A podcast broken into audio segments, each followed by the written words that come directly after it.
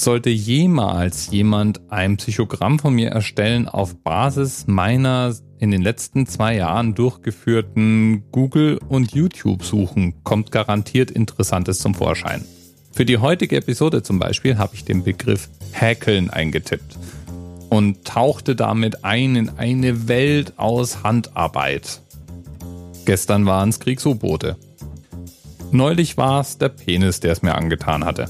Na, wenn ich so drüber nachdenke, vielleicht so ungewöhnlich ist mein Profil dann gar nicht. Zurück zum Häkeln.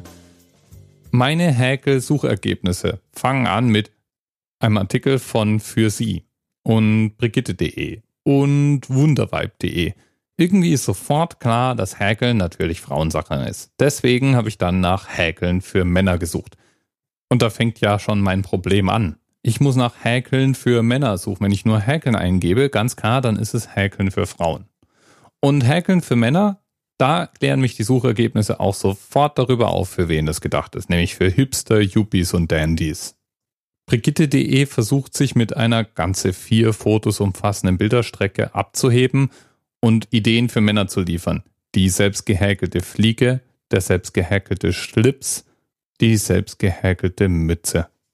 Und Bild 4 ist dann ein Bild von dem Buch Häkeln für Männer. Ich bin jetzt deprimiert. Also ich finde ja sowas wie Häkeln sollte Unisex sein. Und das dachten sich wohl auch die Initiatoren der größten Häkeldecke Europas.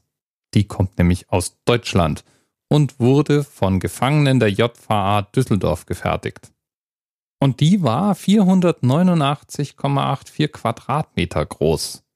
Dank unserer investigativ das Internet nach Themenankern für den anerzählt durchforschenden mysteriösen Themenpatin R können wir heute also darüber sprechen, dass die größte Häkeldecke Europas von Männerhänden gehäkelt wurde. Jawohl. 15,7 Meter breit, 31,2 Meter lang. Und eigentlich sieht das Ding aus wie so eine Art Patchwork. Da wurden nämlich gehäkelte Rechtecke, sogenannte Granny Squares, aneinander gehäkelt. Und dieses Aneinanderhäkeln, das war die Aufgabe der Gefangenen der JVA Düsseldorf. Die Granny Squares, die wurden von Leuten aus ganz Deutschland eingesendet. Und insgesamt wurden über 400 Arbeitsstunden verbraucht, um diese Decke zu schaffen. Übrigens ist das Häkeln eine verdammt junge Handarbeit, gemessen mit anderen Techniken.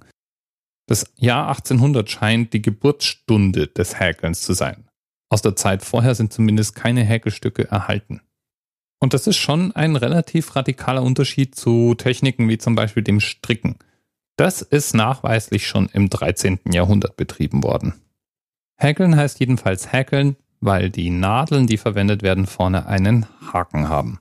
Und mit diesem Haken werden eben Schlaufen geformt. Und damit wird gehäkelt. Und gehäkelt werden kann so ziemlich alles, was man aus Textilien denn so machen möchte. Schals, Mützen, Topflappen, Tischdecken. Und je nach Fadendicke und Nadeldicke kann das ganz, ganz filigrane oder doch eher robuste Formen annehmen. So, und jetzt?